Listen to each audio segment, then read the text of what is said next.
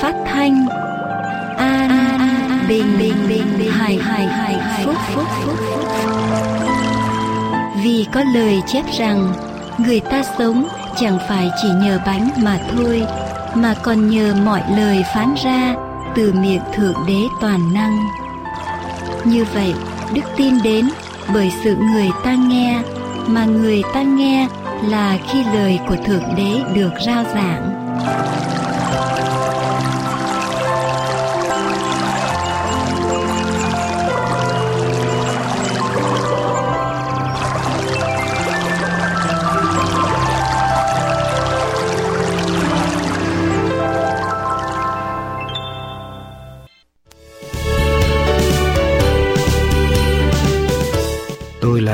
Sư Dương Quốc Tùng xin kính chào quý vị thính giả thân mến. Nhân mùa Giáng sinh năm nay, chúng tôi xin kính chúc quý vị một mùa Giáng sinh được an lành và tươi vui ở trong hồng ân của Thượng Đế Toàn Năng. Merry Christmas and Happy New Year. Thưa quý vị, chúng tôi xin gửi đến quý vị một câu kinh thánh ở trong sách Matthew đoạn 1 câu thứ 23 là một ở trong những sứ điệp của đêm Giáng sinh. Trong kinh thánh ghi lại rằng này một gái đồng trinh sẽ chịu thai và sanh một con trai. Rồi người ta sẽ đặt tên con trai đó là Emmanuel, nghĩa là Đức Chúa Trời ở cùng chúng ta. Emmanuel tức là danh hiệu của Đức Chúa Giêsu. Và sự sinh ra đời của Đức Chúa Giêsu có nghĩa là Đức Chúa Trời ở cùng loài người, ở cùng chúng ta. Emmanuel nghĩa là Đức Chúa Trời ở cùng chúng ta. Thưa quý vị, Satan hay là ma quỷ hay là chúa quỷ hay là kẻ nắm cái quyền của sự ác luôn luôn gieo cái hạt giống nghi ngờ ở khắp nơi ở trên thế giới. Và cái hạt giống nghi ngờ này ảnh hưởng đến cái thái độ của chúng ta đối với Đức Chúa Trời toàn năng. Quý vị có thể hỏi rằng nếu Thượng Đế toàn năng có hiện diện, nếu Thượng Đế toàn năng có hiện diện, thì tại sao Ngài không xuống trần thế này và bày tỏ Ngài cho chúng ta thấy được Ngài để chúng ta tin nhận Ngài? Câu trả lời rất dễ thưa quý vị. Ngài đã làm điều đó qua Đức Chúa Giêsu cách đây hai ngàn năm. Khi thiên sứ đến báo tin cho Joseph, tức là chồng sắp cưới của bà Marie, thiên sứ đã nói rằng này một gái đồng trinh sẽ chịu thai và sanh một con trai rồi người ta sẽ đặt tên con trai đó là Emmanuel nghĩa là Đức Chúa Trời ở cùng chúng ta. Nếu quý vị không chịu câu trả lời đó, và quý vị có thể hỏi ngược lại rằng, nhưng đó là chuyện cách đây hai ngàn năm. Và như vậy là không công bình Đức Chúa Trời toàn năng không công bình Thượng Đế phải xuống trần thế ở trong thời đại của chúng ta để bày tỏ Ngài cho chúng ta. Thượng Đế phải xuống trần thế này mỗi thời đại để bày tỏ Ngài cho mỗi thời đại để con người có thể tin nhận được Ngài. Thưa quý vị, câu trả lời như thế này. Hãy nhìn vào biến cố thập tự giá cách đây hai ngàn năm. Ngài đã xuống một lần. Ngài đã giáng trần một lần và một lần là đủ rồi. Chúng ta đâu nỡ lòng nào để cho Đức Chúa Giêsu bị đóng đinh ở trên thập tự giá mỗi thời đại, phải không thưa quý vị? Ngài đã xuống trần cách đây hai ngàn năm và Ngài đã chết ở trên thập tự giá một lần là đủ cho chúng ta rồi. Hãy tin nơi Ngài một lần là đủ lắm rồi. Chúng ta đâu nỡ để cho Chúa bị đóng đinh mỗi thời đại ở trên thập tự giá. Thưa quý vị, một người sống mà tin rằng đức tin sẽ có tác dụng ở trong cuộc sống của người đó. Thì người đó sẽ nhận được một quyền lực vô biên từ nơi thiên đàng. Người đó sẽ sử dụng niềm tin để tiếp nhận cái quyền lực vô biên của thiên đàng. Thập tự giá có nghĩa là tin cậy nơi chúa. Thập tự giá có nghĩa là tiếp nhận sự hy sinh của ngài cho chúng ta. Thập tự giá có nghĩa là chúng ta tin rằng thượng đế toàn năng quan tâm, yêu thương con người và đền tội thế cho con người. Thượng đế đã tin tưởng nơi quý vị và tôi. Ngài tin tưởng chúng ta đủ để ngài hy sinh con một của ngài trên thập tự giá năm xưa. Ngài tin chúng ta đủ để ban con độc sanh của ngài trong mùa giáng sinh đầu tiên. Nếu thượng đế không tin tưởng rằng nhân loại sẽ đáp ứng với thập tự giá ngài đã không để cho đức chúa giêsu chết chết trên cây thập tự đâu.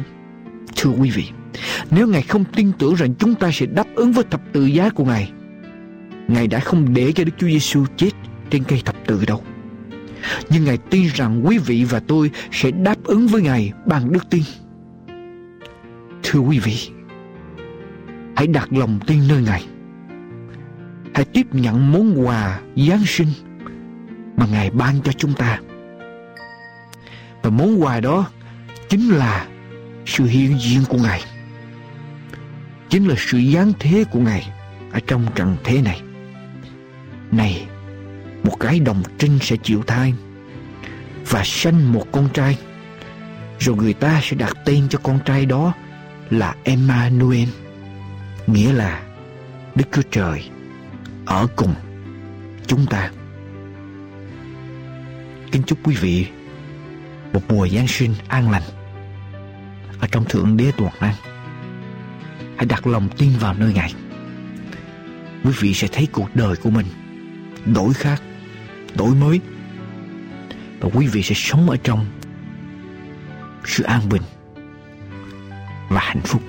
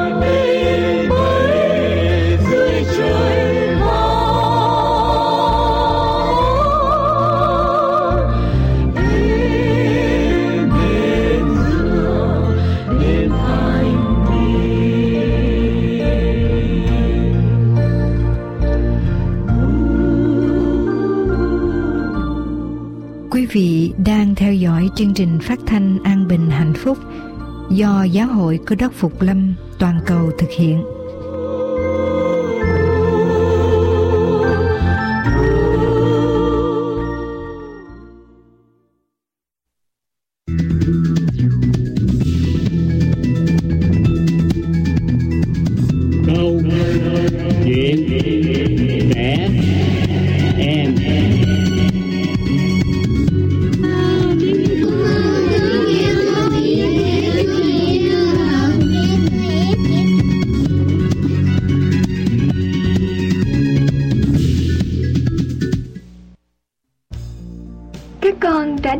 Phần một của câu chuyện món quà Giáng sinh tặng mẹ. Các con còn nhớ hay không? Hạ Nhi, cô bé ở trong chuyện cứ lo nghĩ mãi về những món quà sẽ tặng cho ba mẹ và anh chị trong dịp lễ Giáng sinh bởi vì cô bé không có tiền. Và cuối cùng, Hạ Nhi đã nghĩ ra được một cách kiếm việc làm trong lễ Giáng sinh. Hạ Nhi có kiếm được việc làm hay không? Và cô bé sẽ gửi tặng mẹ của mình món quà gì? Các con hãy yên lặng lắng nghe cô Bạch Yến kể tiếp phần 2 của câu chuyện nhé. Ý nghĩ này làm Hạ Nhi vui vẻ hẳn lên. Cô bé vừa đi, vừa nhảy và hát khe khẽ một mình. Hạ Nhi đã có thể biết là trước tiên mình phải làm gì. Cô bé lật đật chạy ra quầy báo để mua tờ báo mới nhất. Những dòng chữ chi chít vào nhau. Công việc thì rất nhiều, nhưng thật khó mà tìm được một việc làm thích hợp cho cô bé. Hạ Nhi đọc Cần một kỹ sư điện toán Có 2 năm kinh nghiệm Cần một thư ký cho một văn phòng đông khách Phải có kinh nghiệm về máy vi tính và đánh máy 30 chữ một phút. Ồ không được đâu. Mình đâu có thể làm được công việc này. Hạ Nhi lẩm bẩm Nhưng rồi cô bé reo to lên. Đúng rồi, đúng rồi. Cần một người thợ phụ đưa thư. Điều kiện nhanh nhẹn và siêng năng. Mình có thể làm được công việc này. Hạ Nhi mừng rỡ nói tiếp. Và đây nữa Cần người giúp dọn dẹp trong nhà Điều kiện siêng năng Hạ Nhi vội vàng lấy viết khoanh tròn hai mẫu quảnh quảng cáo nhỏ này. Cô bé vội vã theo địa chỉ đến nơi xin việc. Đường đi hơi xa một chút, nhưng Hạ Nhi không cảm thấy mệt đâu. Cô bé miên man nghĩ về chiếc khăn choàng màu trắng mà Hạ Nhi và mẹ đã nhìn thấy trong một cửa tiệm. Mẹ có vẻ chiếc khăn đó lắm, vì Hạ Nhi nghe mẹ cứ lặp đi lặp lại. Đẹp quá, đẹp quá. Hạ Nhi thầm nghĩ Nếu mình có tiền Mình sẽ mua chiếc khăn đó Để tặng cho mẹ. Cô bé mãi nghĩ về nét mặt của mẹ Khi nhìn chiếc khăn với vẻ thích thú. Và rồi lại tưởng tượng ra mẹ vui mừng Khi thấy nó nằm ở trong hộp quà Hạ Nhi nói Mẹ có lẽ sẽ vui lắm. Mãi suy nghĩ Cô bé đã đến nơi từ lúc nào. Cô bé hồi hộp bước vào bên trong. Người ra chào cô bé là một bác khoảng chừng 40, 45 tuổi gì đó. Ông nói Chào con, bác có thể làm gì để giúp con không? Con đến đây để tìm người hả? Hạ Nhi cố lấy hết can đảm Xòe mảnh báo đang cầm trên tay ra và nói Dạ không, con đến đây để tìm việc làm. Đôi mắt của người đàn ông nhướng lên với vẻ đầy ngạc nhiên. Ông nói Bác nghĩ là con không thể làm được việc này đâu. Con làm được mà Con rất nhanh nhẹn và siêng năng. Hạ Nhi vội vã trả lời. Cô bé đưa tay chỉ vào những dòng chữ trên báo Người đàn ông nhìn Hạ Nhi cười một cách hiền từ và nhỏ nhẹ nói như những điều đó không phải là đủ đâu, bởi vì con phải là một người lớn tuổi và biết lái xe. Bác thành thật xin lỗi là không thể giúp gì được cho con. Hạ Nhi cảm thấy sự hớn hở dường như biến mất hết. Nhưng cô bé vẫn còn hy vọng vào chỗ làm thứ hai. Hạ Nhi cất mảnh báo vào túi sách và lên đường. Mở cửa cho cô bé lần này là một phụ nữ đã già. Bà cất tiếng chào Hạ Nhi. Chào con. Chưa để bà nói hết Hạ Nhi đã thu hết can đảm Và vội vàng nói Con đến để xin việc làm Con rất siêng năng. Bà ấy nhìn Hạ Nhi mỉm cười hiền từ Và dịu dàng nói Bà bà xin lỗi Bà không thể nhận con đâu Hạ Nhi nói như gần khóc không, con có thể làm được mà. Con có thể lau bàn ghế, lau cửa sổ, quét vườn, quét sân, tưới cây và các việc khác nữa. Bà cụ thấy vậy liền dẫn Hạ Nhi vào vườn sau. Bà chỉ những chiếc cuốc, chiếc xẻng và những cỗ máy đồ sộ và nói Bà chỉ cần người để giúp bà làm công việc này thôi Bà nghĩ con không thể nào làm được công việc này đâu. Hạ Nhi chào bà cụ ra về mà lòng buồn vô cùng. Cô bé cảm thấy rất tuyệt vọng. Chiếc khăn choàng màu trắng mà mẹ rất thích vẫn còn ở trong cửa tiệm. Giáng sinh đã đến gần, nhưng Giáng sinh năm nay Hạ Nhi không có thể tặng ai một món quà nào cả. Mọi người vẫn xôn xao. Giáng sinh đến rồi, Giáng sinh đến rồi. Hạ Nhi lại càng buồn thêm. Cây thông với những chùm đèn lấp lánh đã được trưng lên trong nhà.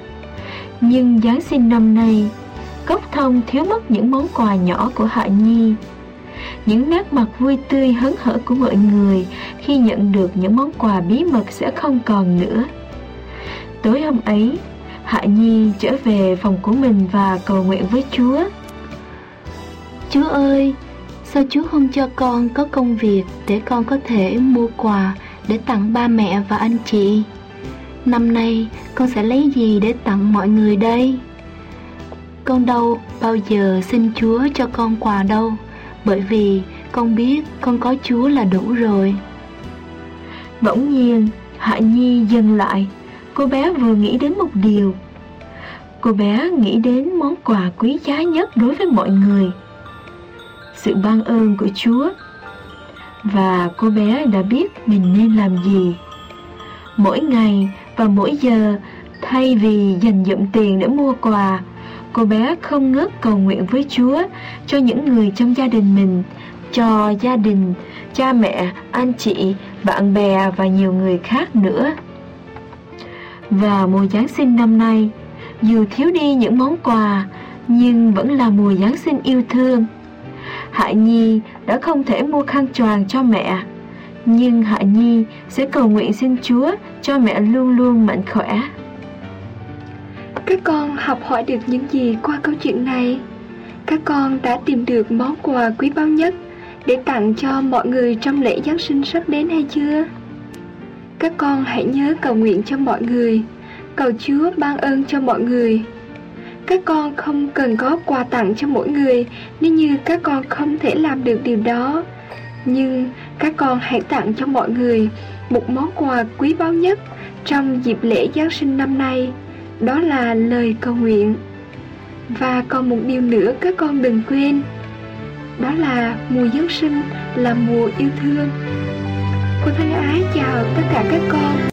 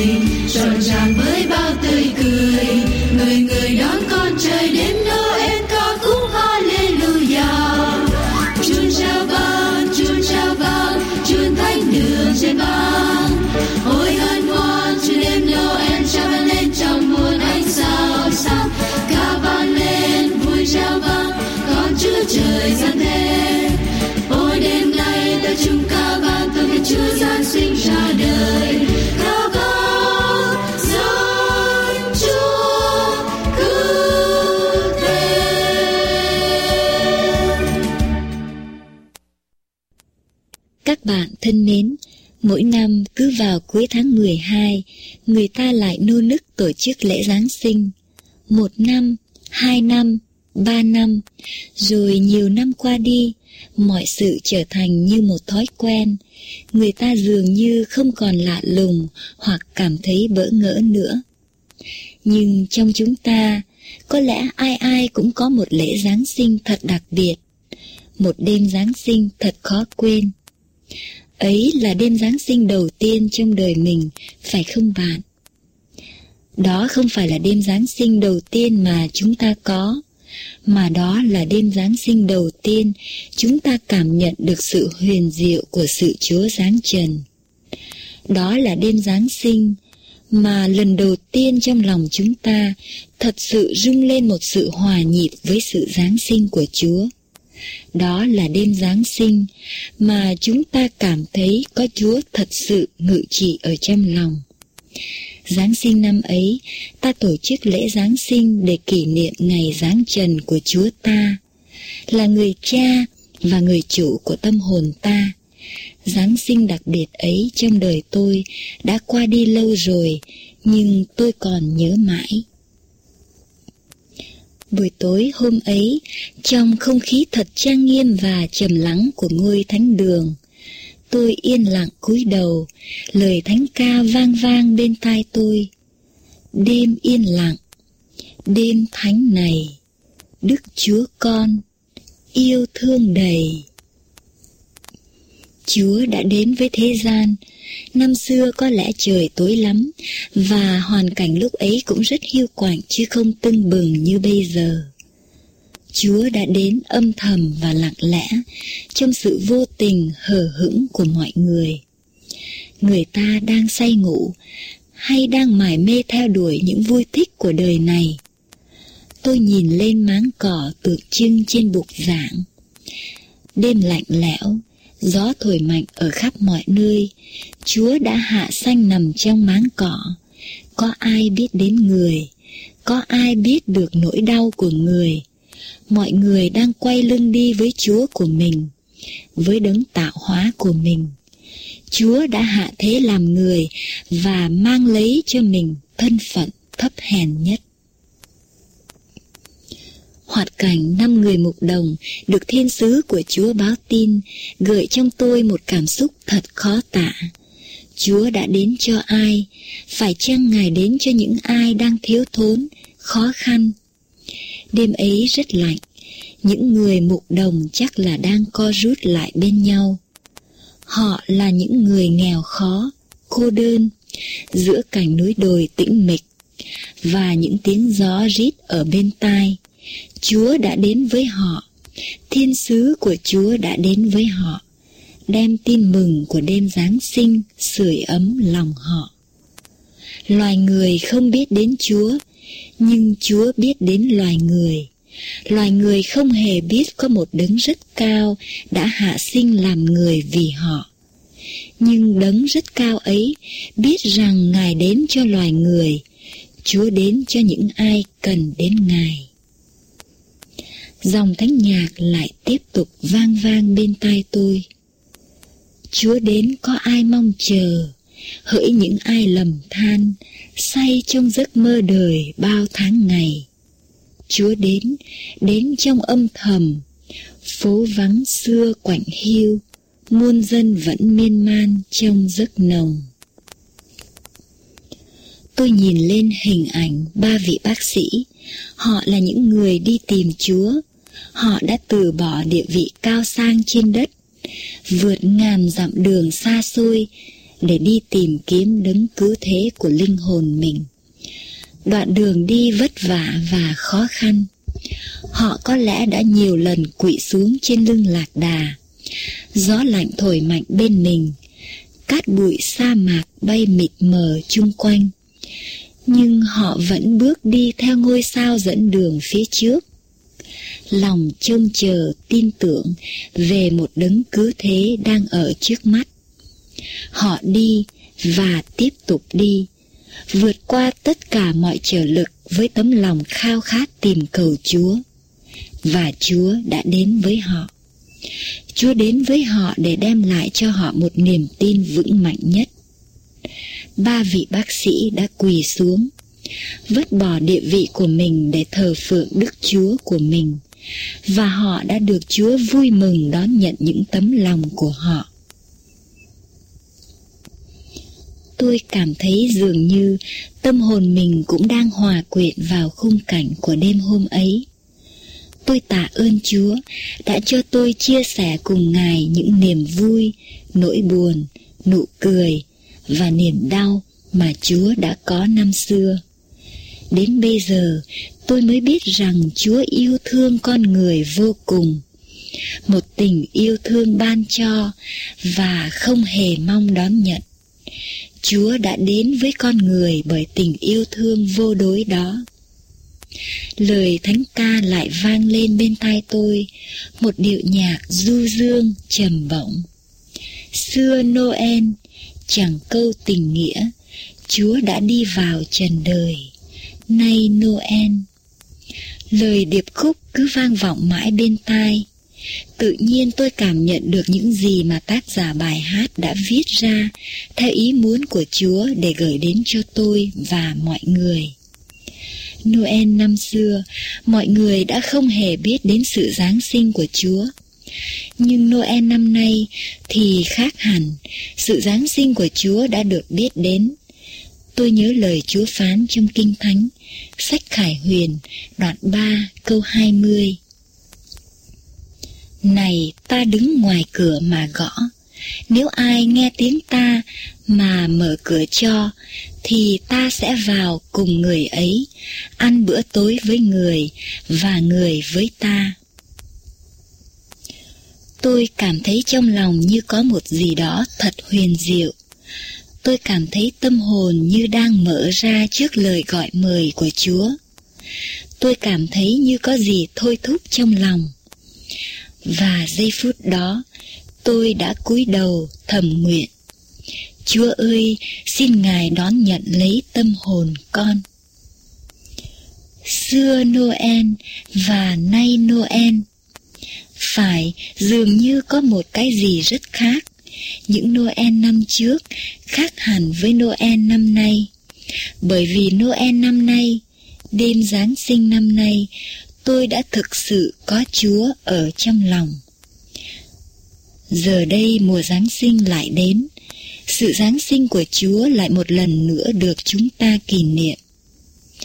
Tôi cầu xin Chúa đến với lòng mỗi ông bà anh chị em, để lễ Giáng sinh năm nay sẽ đánh dấu lễ Giáng sinh huyền diệu đặc biệt ở trong đời chúng ta.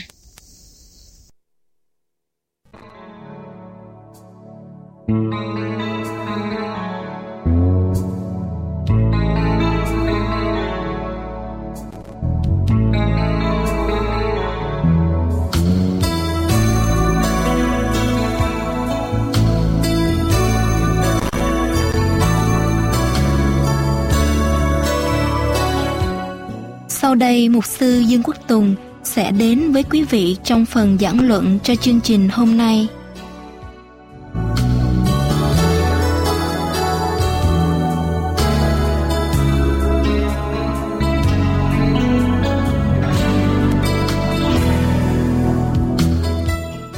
Kính chào tất cả quý vị Nói đến Giáng sinh Chúng ta phải nghĩ đến Hai chữ Bình an Nói đến Giáng sinh chúng ta phải nghĩ đến hai chữ bình an Và ở trong Kinh Thánh sách Esai đoạn 9 câu số 5 Esai đoạn 9 câu số 5 Lời của Chúa đã nói tiên tri trước như thế này Vì có một con trẻ sẽ sanh cho chúng ta Tức là một con trai ban cho chúng ta quyền cai trị sẽ nấy trên vai Ngài. Ngài sẽ được xưng là đấng lạ lùng, là đấng mưu luận, là Đức Chúa Trời quyền năng, là cha đời đời, là Chúa bình an.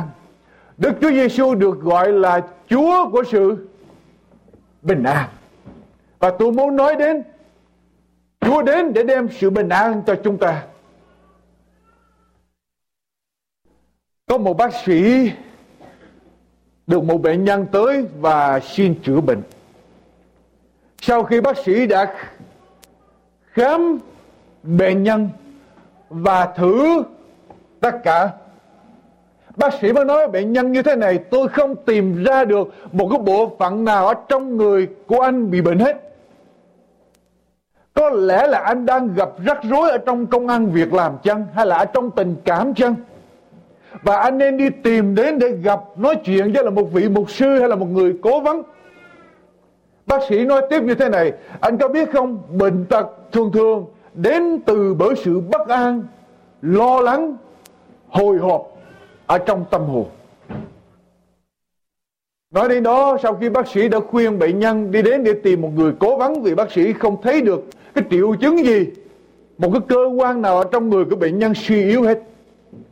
Bác sĩ mới nói tiếp rằng cách đây khoảng 2 hay 3 tuần lễ tôi cũng có một bệnh nhân trường hợp giống y hệt như là anh và tới đây, nhờ tôi để mà trị bệnh và sau khi trị bệnh, tôi cũng thấy người đó không có một cái cơ quan nào ở trong người suy yếu hết. Tôi nói chuyện thì bệnh nhân nói cho tôi biết rằng ông ta mắc một món nợ 10.000 đô la. Ông cần phải trả và nhận cái giấy nợ và ông cần phải trả trong vòng 2 tuần lễ.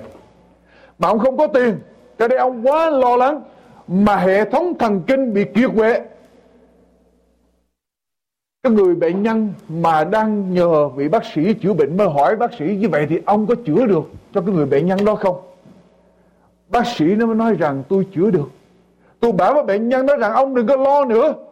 Đời sống quá ngắn và tại sao chúng ta là để một cái giấy nợ làm khổ mình như vậy? Và ông đã nghe lời tôi ông về nhà ông trở thành một người bình thường ông không, không, không còn lo nữa không để ý đến cái giấy nợ đó nữa. Cái người bệnh nhân mới mà đang được trị bệnh đó mới xây qua bác sĩ mới nói rằng bác sĩ có biết không? Tôi là cái người mà người đó mắc nợ 10.000 đô la.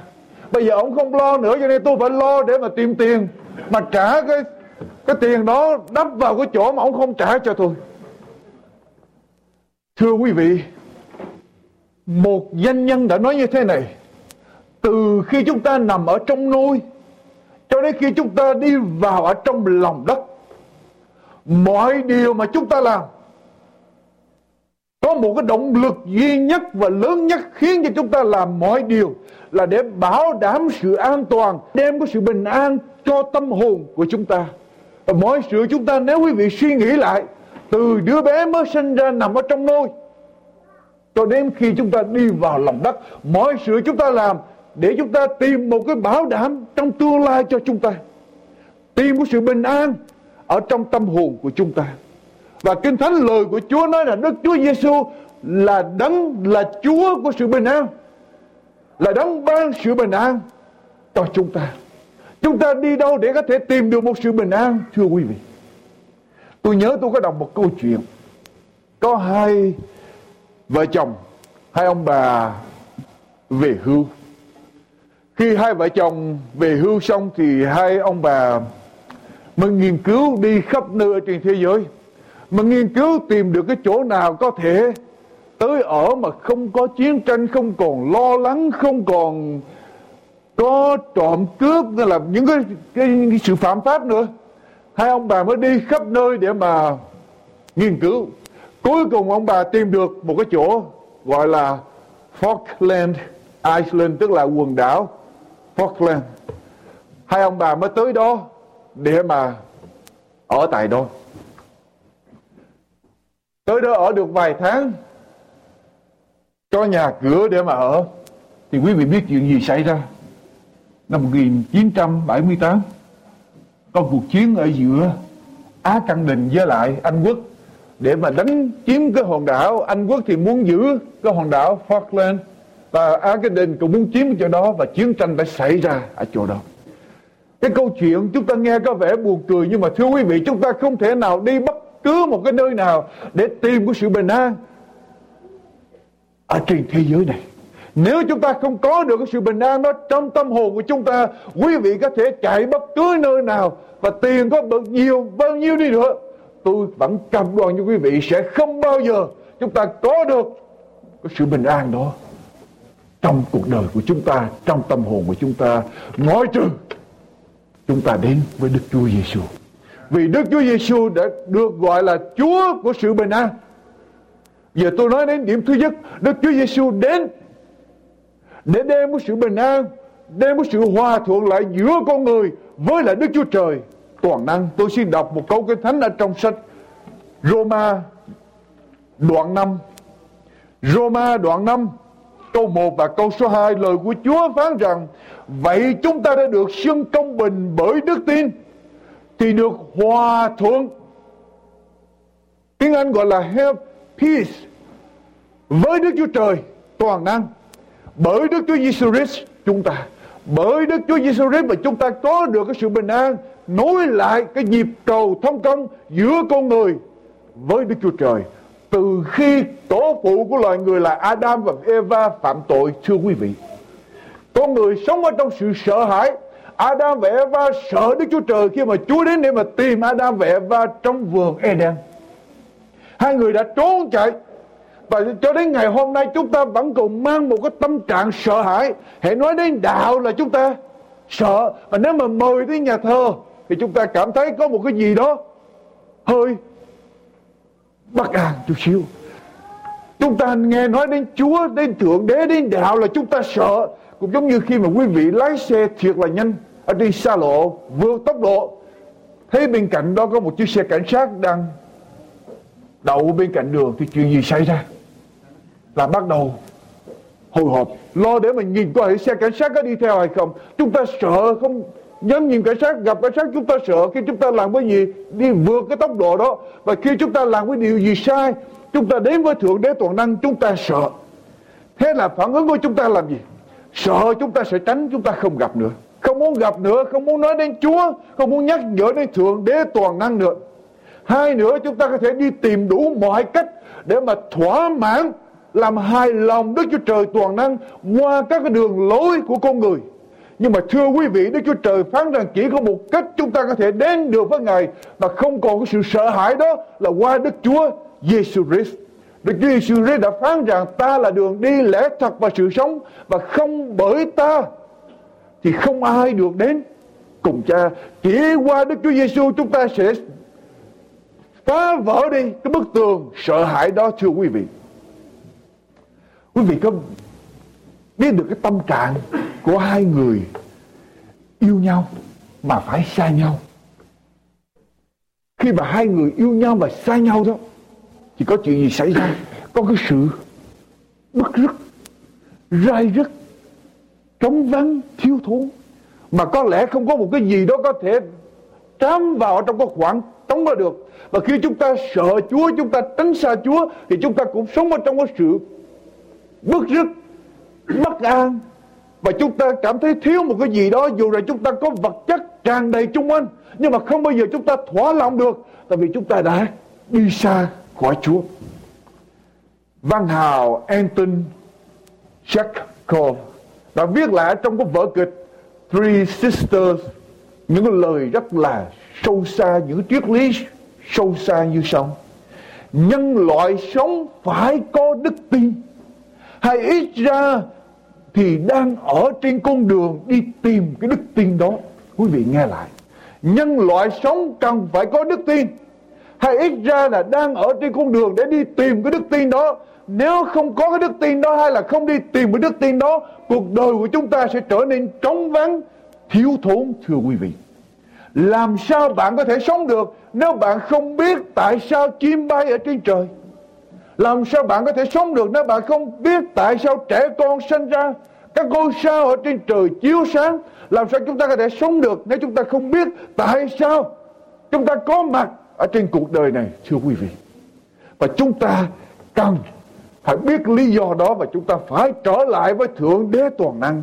Chúng ta mới biết được lý do đó và chúng ta mới tìm được cái sự bình an ở trong cuộc đời của chúng ta. Và qua Đức Chúa Giêsu chúng ta nối lại cái nhịp cầu thông công với Thượng Đế toàn năng. Chúng ta cần có một người trung bảo đứng giữa chúng ta với Đức Chúa Trời. Người ta nói như thế này, luân lý mà không có Chúa ngự trị ở cái trung tâm điểm thì cũng giống như luật pháp mà không có chính quyền để ban hành quý vị nghe lại chúng ta có thể có một đời sống luân lý mà nếu chúng ta không có thượng đế toàn năng không có chúa trong lòng thì cũng giống như luật pháp mà không có chính quyền để ban hành, có ai tuân theo không, thưa quý vị? Sẽ không ai tuân theo. Cho nên nói đến đạo đức chúng ta phải nói đến thượng đế, toàn năng là đức chúa. Trời và đức chúa giêsu là đấng đến với chúng ta. Giả sử tôi giảng và tôi nói rằng, kinh thánh nói rằng, chỉ có đức chúa giêsu chúng ta mới đến với đức chúa trời được thì có người sẽ nói là một sư như vậy một sư thiển cận quá, hẹp hòi và ích kỷ quá. Những người chưa hề biết Đức Chúa Giêsu hay là những tôn giáo khác thì sao, thưa mục sư? Nếu mục sư chỉ nói rằng chỉ có Đức Chúa Giêsu mới đến được với Đức Chúa Trời, như vậy như vậy là mục sư hẹp hòi.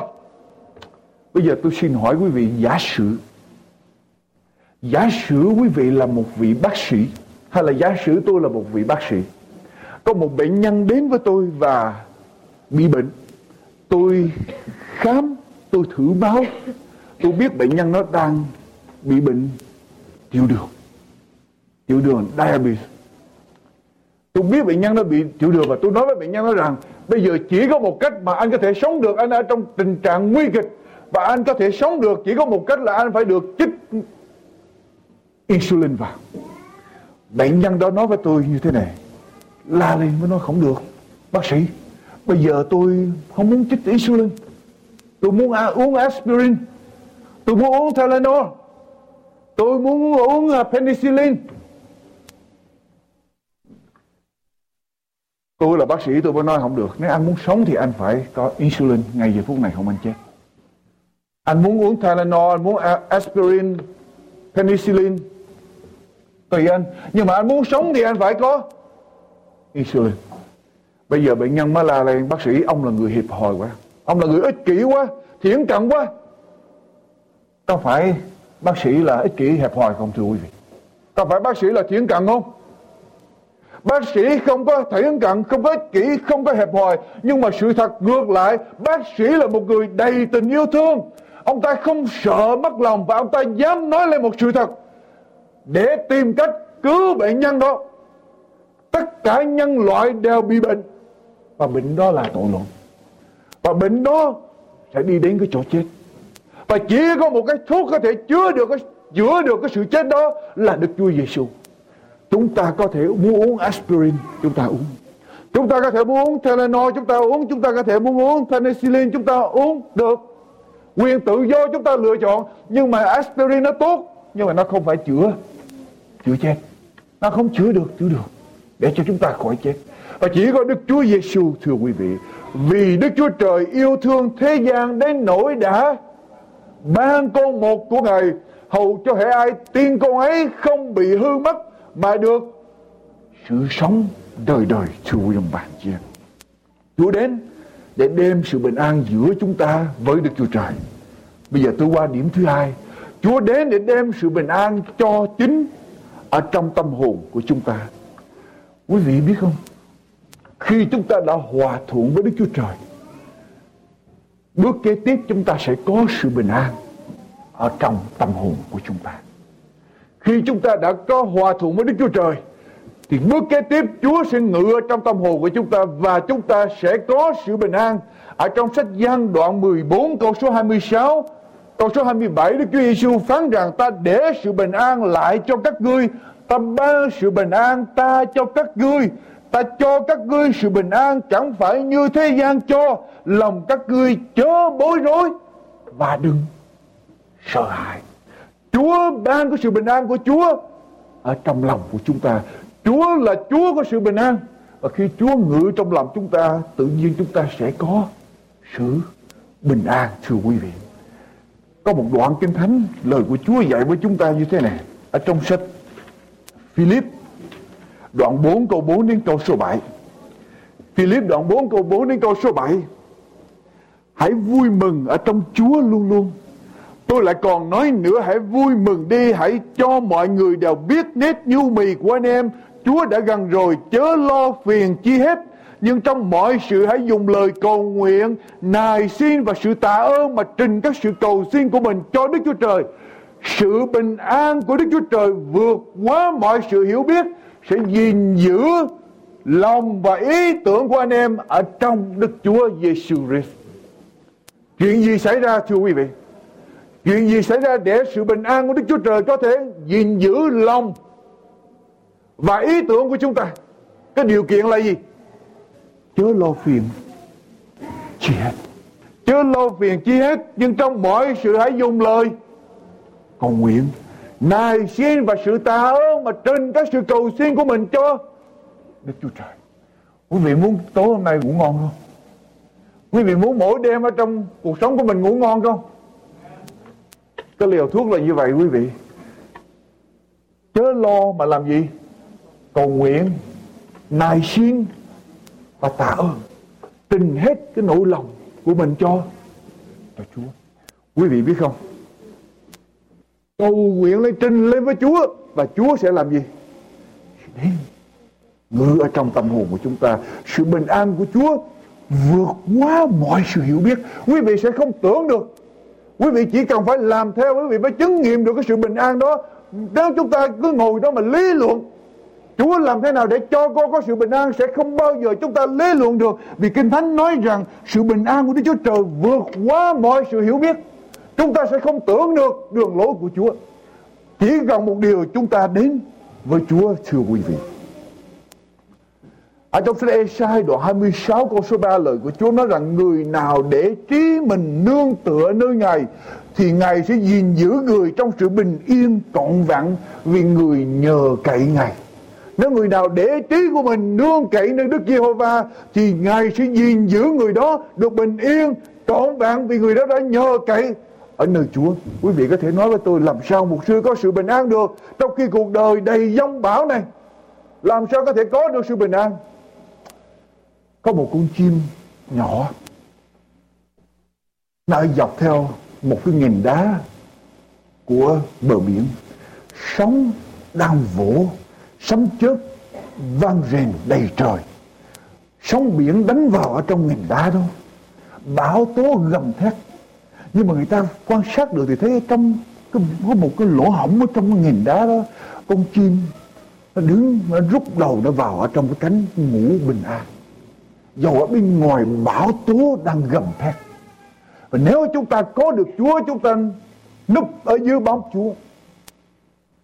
Để cuộc đời của chúng ta linh hồn của chúng ta ở dưới bóng Chúa tôi tầm đoàn với quý vị tất cả mọi cái bão tố rồi nó sẽ trôi qua và chúng ta sẽ có được của sự bình an, vì tôi đã sống qua, tôi biết.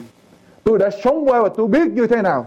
Tôi dám nói với quý vị, nếu chúng ta đến với Chúa trình với Chúa, giao mọi sự cho Chúa, cầu nguyện với Ngài, tôi cam đoan chúng ta sẽ có sự bình an ở trong cuộc đời của chúng ta. Có rất nhiều người ngày hôm nay đi tìm sự bình an, quý vị biết không? Đi tạo hòa bình hay đi tìm bình an? Chúng ta không cần để đi tạo hòa bình. Chúng ta không cần để đi tạo sự bình an nữa. Chuyện đó Chúa đã làm rồi. Chúa đã đến thế gian này để đem sự bình an. Chúng ta chỉ cần làm một việc là đi vào để tiếp nhận sự bình an mà Chúa ban cho chúng ta. Vì Đức Chúa Giêsu là đấng, là Chúa bình an. Và Chúa đến để ban sự bình an đó. Chỉ cần chúng ta đến để mà tiếp nhận sự bình an của Chúa ban cho. Chúng ta không cần đi tìm bình an, Không cần để đi tạo bình an nữa, Thưa quý vị. Hãy đến với Chúa.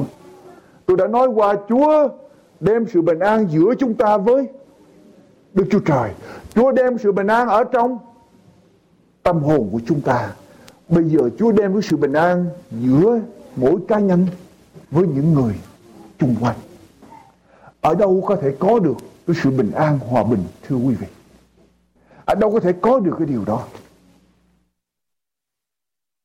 Ở đâu không còn cái sự phân chia giai cấp giàu nghèo không còn phân chia học thức, không học thức nữa, thưa quý vị tôi thấy chỉ có một chỗ duy nhất là trong hội thánh của Chúa lời của Chúa phán rằng, và anh em phải đều chịu phép bắt tem trong đấng Christ, đều mặc lấy đấng Christ vậy.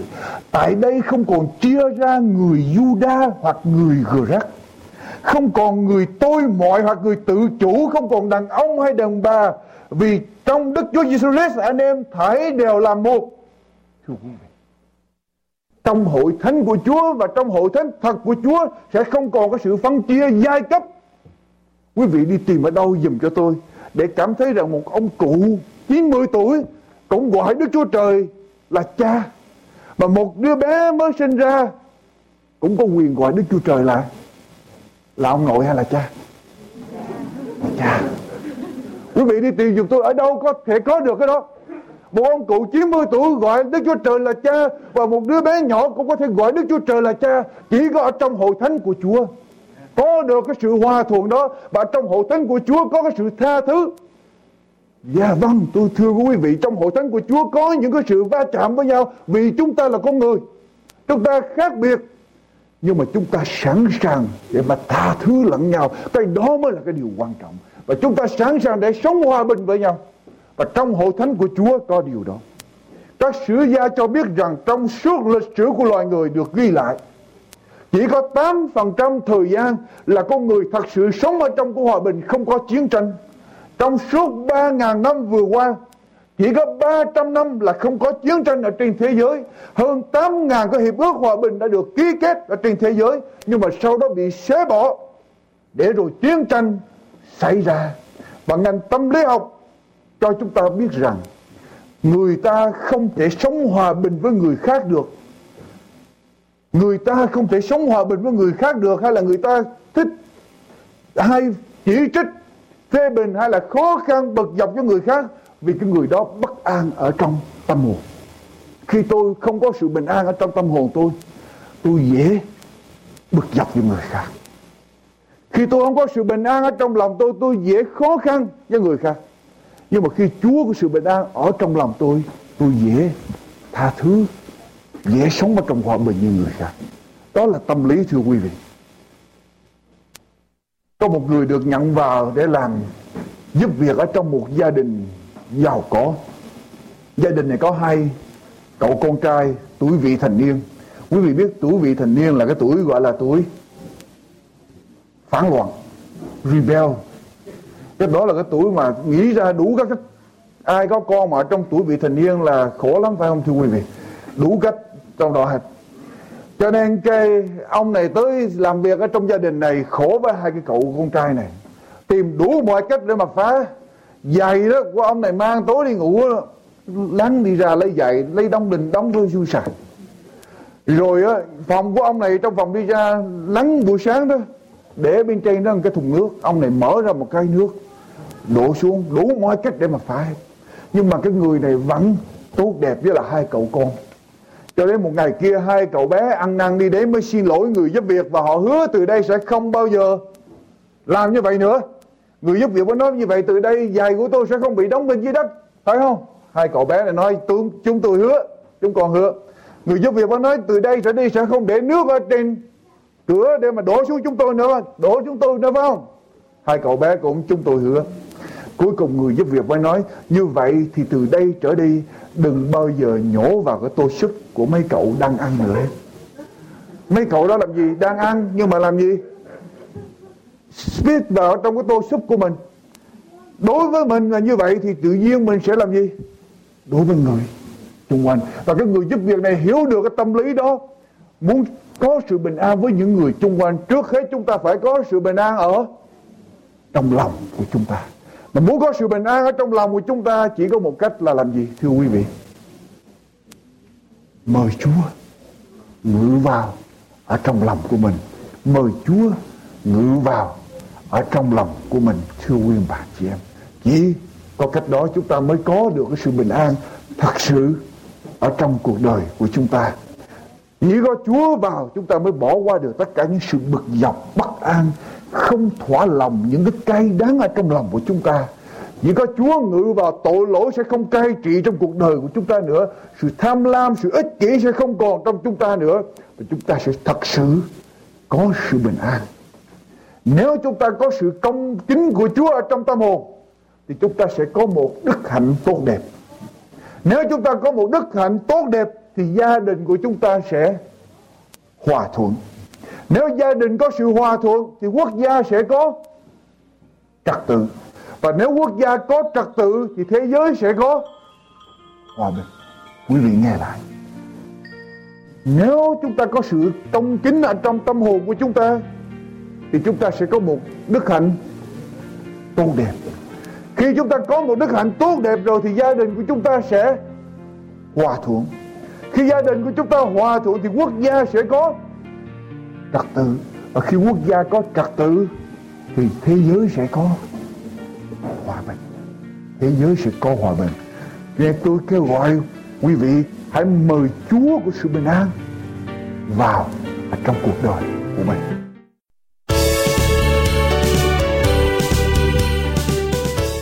Chương trình phát thanh an bình hạnh phúc do Giáo hội Cơ đốc Phục Lâm thực hiện, đến đây tạm chấm dứt. Chúng tôi chân thành cảm tạ quý vị đã dành thời giờ để theo dõi chương trình hôm nay. Mọi liên lạc xin quý vị vui lòng gửi về An Bình Hạnh Phúc Radio, Chú hàng P O Box 6130 Chú hàng Santa Ana 7 CA 92706 USA hay An Bình Hạnh Phúc Radio xuống hàng B O Box 57 xuống hàng, Ra Canon 7 Bangkok 10110 Thái Lan. Quý vị cũng có thể nghe chương trình phát thanh trên mạng lưới điện toán